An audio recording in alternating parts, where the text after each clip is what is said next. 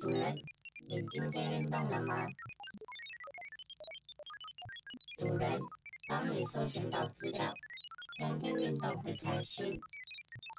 现在为您播放歌曲。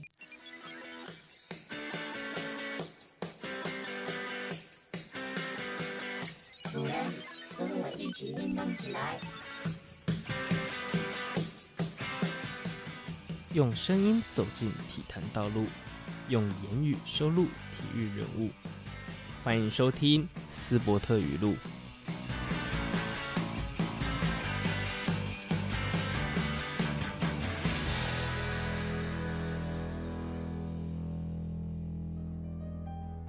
欢迎收听斯伯特语录，我是主持人邵迪，我是主持人子华。今天带给大家很不一样的访问内容哦。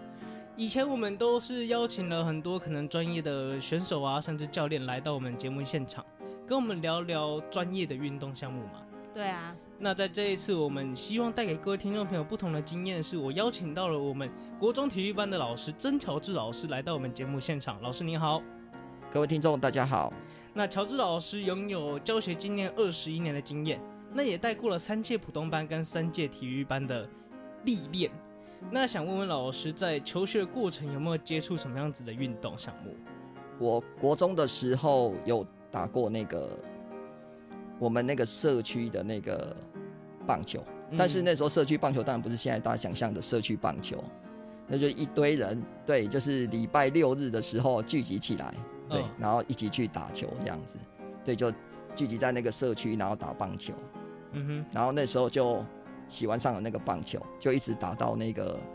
大学这样子，然后大学就又顺便在那个羽球队当陪练员。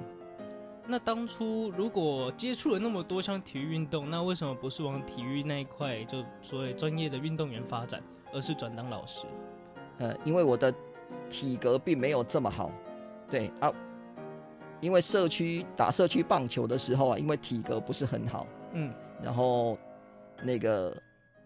我啊，就自愿当了那个捕手，嗯、对，所以我就一直在捕手那个位置待很久。然后，但是后来发现那个当捕手的那个臂力需要一定相当的程度，但是我完全没有，是，嗯、所以那个就没有再继续从事那个体育活动，就是升学往体育方面考虑。那刚刚我提到老师的教学经验非常。那想请问一下老师的这个当初为什么会接触到体育班，然后心情是不是非常的忐忑？当初接触体育班是一个帮学校救火，因为体育班的有一位导师他要去从事行政工作，学校那个就来问我说，可不可以那个接手三年级？对，就是那个陈伟汉他们那一届，嗯，跟张永汉他们那一届。我呢，因为本身就好动，刚才说过了，那我就觉得说，哎、欸，那我就那个下午啊，就去陪他们打打球啊，那应该就可以那个跟他们就是跟学生可以比较快的接近，比一般人更容易接近。对，因为一般的老师不可能就是下午的时候，然后到棒球场上去啊，那个跟他们一起打棒球。对对，所以我那时候带他们的时候，就是因为三年级才接手他们，所以就是。下午就去陪他们打棒球，所以很快的那个就上手了，嗯、对，然后大概就是这样。然后当然心情上，当时接的时候，哎、欸，不会觉得有什么特别的那个，不会为什么特别的，就是不安或干嘛之类。因为我只是觉得，就是每一个工作都是一个挑战，就是、嗯、所以我喜欢面对那个新的工作。一个新的工作对我来说是一个有趣的，对，不管是跌倒，然后。再站起来也是一个很有趣的过程，这样。嗯哼，就享受一个新的环境、新的事物的那一个想法。那老师，你在带体育班还有带普通班的时候，有没有感受到一些差异啊？体育班跟普通班的差异有点大，嗯，因为我各带了三届嘛，那那个基本的情况上是课堂数就相当不一样，嗯。普通班的课堂数在国中是七节，然后会加一节那个第八节，然后体育班它就是只有每一天啊五节课，然后大概到两点的时候，对他们就会去训练，然后理论上是到五点，对，可是通常啊，我五点半下班的时候，小朋友他们一样都还在球场上面那个奔跑着，还在练习，是，然后所以光课堂数的时间啊，正常班级跟普通班啊，至少差距啊就在三节左右，就每一天是三节左右，嗯，再来就是团体住宿这个问题。因为普通班是没有学生会住宿的，确实，对。那体育班有个特色就是他们会团体住宿，而且人马还蛮多的。嗯哼、啊，如果是做竞技运动的话，进学校如果取向是竞技的话，那住校的人马会相当庞大。嗯，啊，如果是做视信的话，就会没有这么庞大的那个人数。嗯，啊，然后再来就是。小孩子在学校发生问题的时候，该联络谁？啊，对，在一般的，在一般的普通班，对，就是联络家长。确实，哈，对。然后，但是在体育班，他就会分别联络不同的人。嗯、像如果是住宿生，那你第一个动作是要先联络教练，然后要判断跟教练两个人协调。这个事情到底是大还是小，需不需要联络到家长？嗯。对啊，因为有时候你先联络家长，那家长一知道这个讯息之后，可能会很紧张，嗯，然后马上就会打电话给管理住宿的教练，嗯，那教练马上就会在丈二金刚摸不着头脑的情况下，被家长就是无情的蹂躏一番这样子，对，啊，他家长就会跟教练抱怨说，怎么我小孩子发生的事情，你都没有跟我讲。对对，会有这个情况啊，这是一般普通班班就是不会发生的情况。通常都直接通知家长。如果在普通班的话，住宿的话就是没有住宿的人，住家里同学的人，嗯、那就可以直接联系那个家长，对，然后再跟教练说一下他在教室发生发生某些状况，嗯、对，就这样子。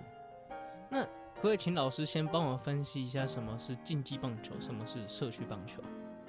呃，哎、欸，这是以我了解的、知道的，嗯、对。那像一般学校成立体育班的时候啊，他们会有一个目标，有些会打算拿名次，嗯，就是我想要就是得到某个名次。嗯、那像这个样子的学校，多半的体育班啊，就会往竞技方向走，也就是说，他训练量啊，会比。那个大家想象的来的多一点，因为他的目标就是要想拿到名次。对，哈，那做视信的，像台东很有名的就是新社的那个江正全老师。对，嗯、那我们也很也有幸在向上看过他做视信棒球，做视信的体育班。其实不止棒球，因为我们的棒球，我们的体育班里面有棒球，然后有跆拳，然后有软式网球。对，那我在里面看到他。做四性棒球，那四性就是他的主要目的，就是一二年级，就是让那个小孩子来打球看看，没有这么没有这么的强烈的想法，就是说他以后要变成很厉害选手，也就是说他把名次没有看得这么重要。嗯哼，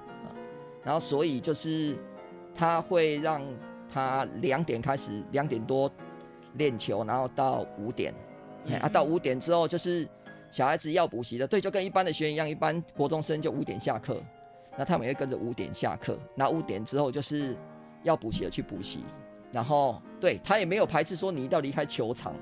所以在五点之后，那个想要练球的人，对，也会留下来继续练球。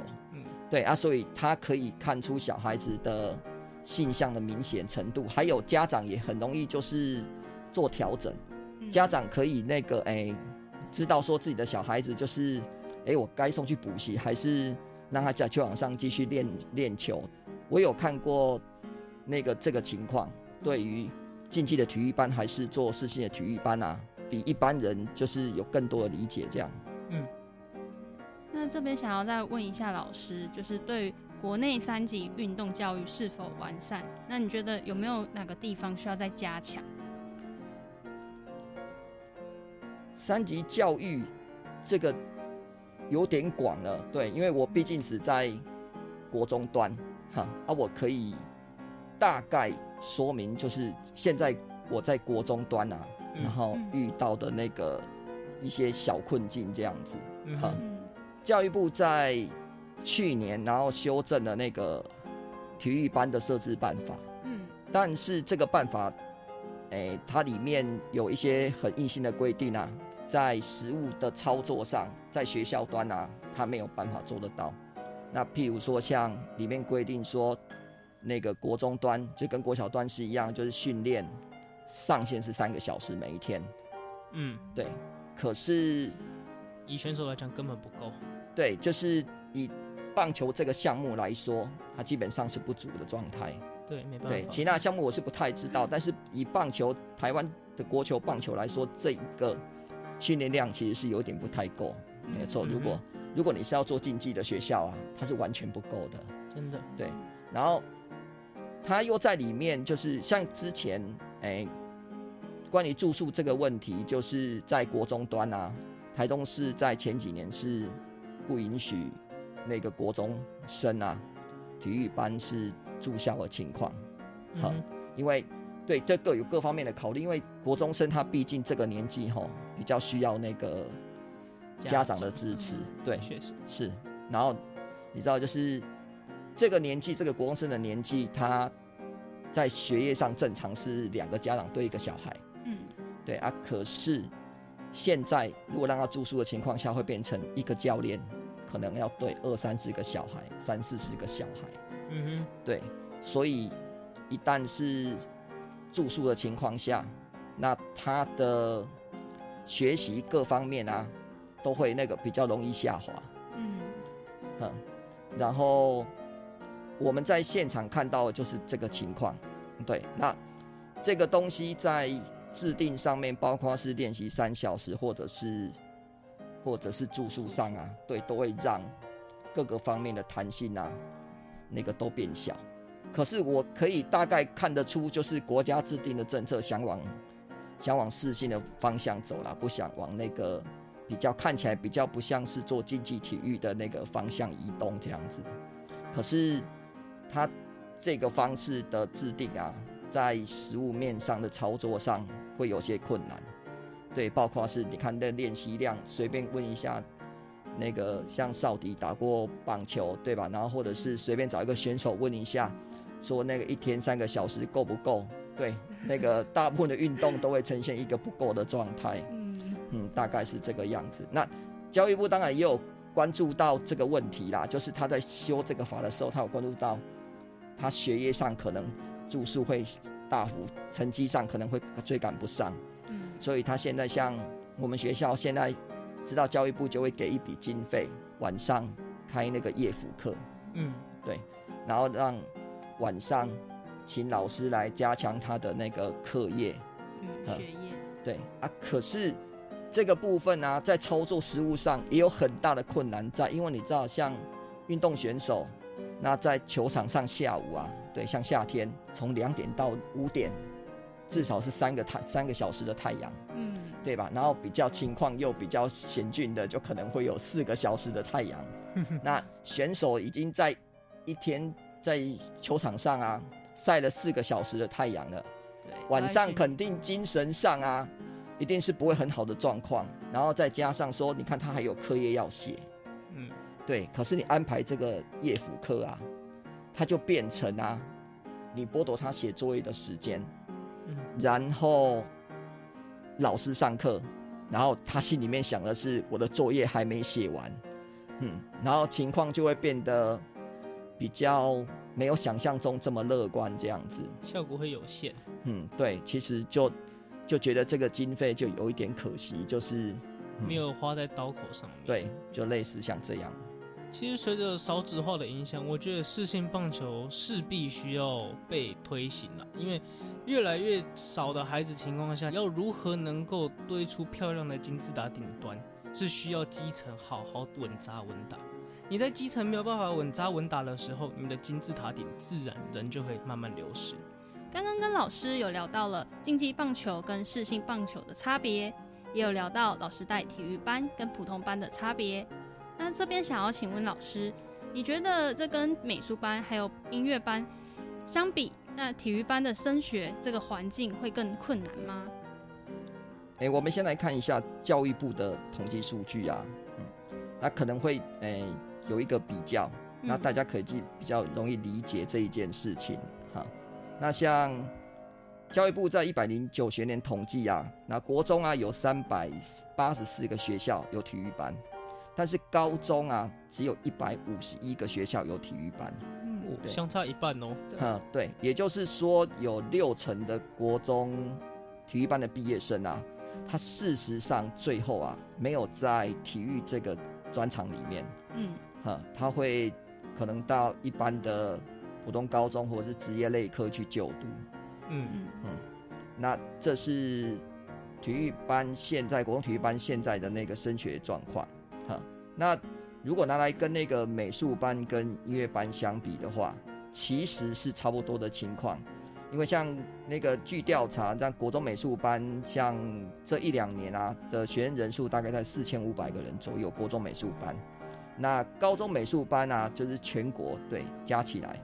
大概三十一个班，然后大概也收八百多个人左右。对，所以基本上啊，诶，这种艺才班跟体育班啊，他们都一个特色就是。在国中端的人数会有一点庞大，但是到高中之后啊，会急速的缩减。嗯，对，然后所以才会有这么多的学生，他必须就是在性向可能没有这么强烈的情况下，要转到别的地方去。也是说，他在这个地，这在体育班这个体育性向啊，哎，不够明显。嗯，对，所以就必须在高中可能。试着就是转到别的方向去，这样。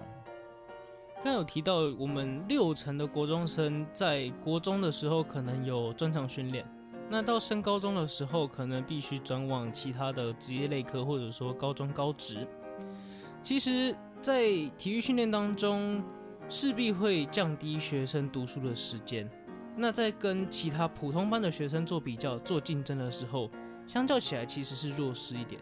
那老师，你觉得有废除体育班的必要性吗？又或者说，把体育班这种方向、这种概念改成社团一点，就是利用课余时间然后来做训练，那不要把上课时间做成训练时间。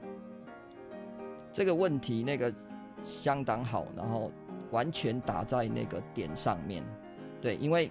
现在认真，大家认真思考一下，就是一百个体育班的学生，其实有六十个啊。以后是没有机会打球，可能不是他不想打球，是他没有机会打球，因为我们的高中端啊这人数就只有这么多而已，所以他很多人是被逼着、被迫着，就是可能得转一个对换跑道，没错。然后，但是这个事情在国中端啊的准备啊，在我实物上看到的情况啊，哎比较少。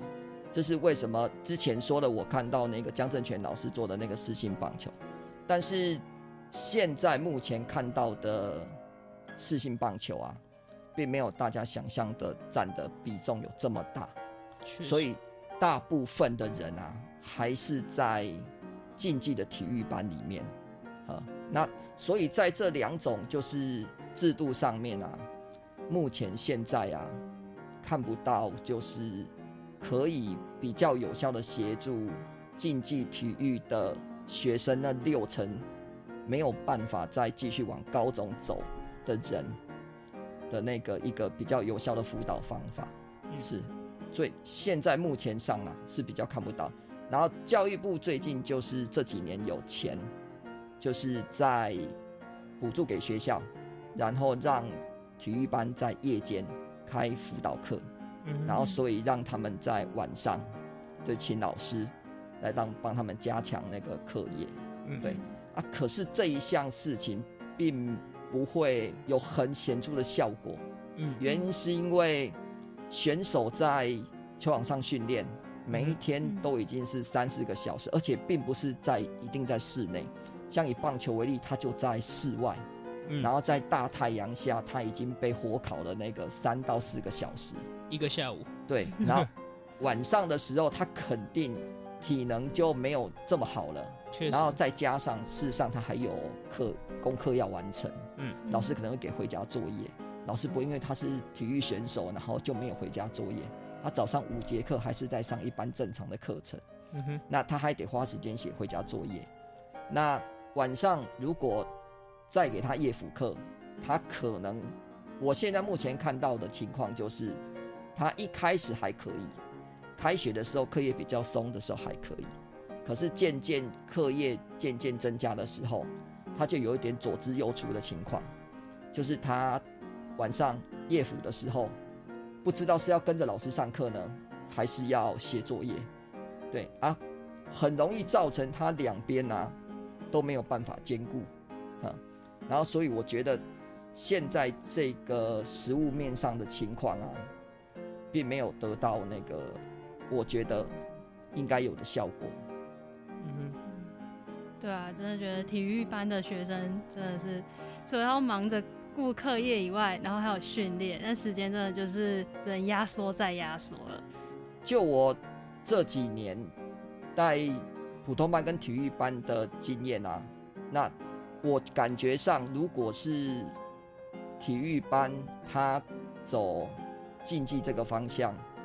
但是却在实物上势必有六成的人他没有办法去高中端。那我觉得就是在国中端啊，既然因为教育部在办夜辅课上面，就是夜间辅导课这个经费是有的，嗯嗯，所以我当然是希望，而且这个夜辅。课的效果，我感觉上并没有那个这么的有效，对，有显著。然后，所以我当然是希望说，可以把这一笔钱再增加一点点，然后希望可以就是让他们在国中二年级的时候，然后可以竞技跟学业可以分流，就是让竞技倾向明显的学生，对，可以下午专心的，就是。从事那个训练，嗯，然后如果竞技倾向没有这么明显的人，嘿，他可以留在教室上课，就等于是把那个夜辅辅导、夜间辅导课的钱拿到二年级上学期，对的整学期使用，然后当做是一种性向测试的那个经费，对，那至少可以不要让做竞技运动的大部分学校，然后等那六成学生啊。然后完全没有得到任何的那个性向测试，嗯，因为事实上他就证明了，他其实是那六成，其实就已经已经明显的证明他在运动倾向上并没有这么明显。可是我们依旧把它放在体育班里面，对，然后他最后就是稀里糊涂的就念到了三年级，对，然后三年级之后他就只能随便选个学校，然后就考上去。然后就随便去找的科系，就念了啊。事实上，对，没有错，他国中的专长是竞技运动，可是他高中选的东西却他其实一点都不了解，因为他只是在他竞技运动的专长上面有一点理解，可是偏偏他要被判定已经是不太适合走竞技运动的人，嗯，而且这些人是占大多数的人，嗯，所以我暂时只能想到。国家可不可以替这六成的人做这些事情？嗯，有经费有想法，我相信在教育部的长官眼里，这都是一个进步，在民众心中也是一个进步。那不瞒听众朋友，我就是体育班那六成的学生之一。其实，在我就读体育班的时候，升学辅导也是比其他班级少，学业资源说实话也是比较少一点。那以教练的角度来讲，其实他确实是不屑世新棒球的。他会觉得，哈，边打球边读书，那你到底是要打球还是读书？那如果你不想打球，那你就转班；那如果你要打球，你就好好稳扎稳打的打。但对我来说，现在少子化的状况，其实面对的考验是越来越困难的。你要如何把金字塔底弄得更强更稳？你必须找到更多能够接触棒球的人。有一句话是这么说的：棒球是十年养成，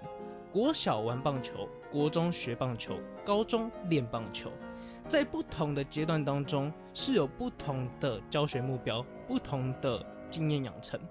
那在这个情况下，要如何带着学生一步一步一步的往上爬，让他是能够开开心心的，最终最终变成一个很好的选手？我觉得这是大家值得思考的一个点。在学业与课业的平衡点当中是很难拿捏的，但其实，在我们现在的职棒市场，我们也可以看到，有那么多的就业机会，可以提供那么多的选手，一年一年一年的产生吗？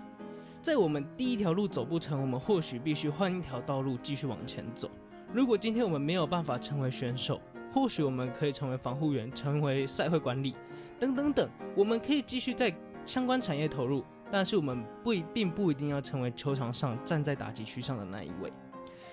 有的时候，我觉得在平衡点上的拿捏确实有困难，但也希望大家可以一起集思广益，帮大家想一点办法。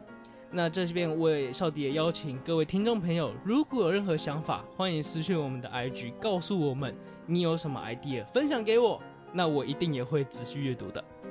那今天很感谢乔治老师来到我们节目现场，谢谢老师，谢谢各位听众。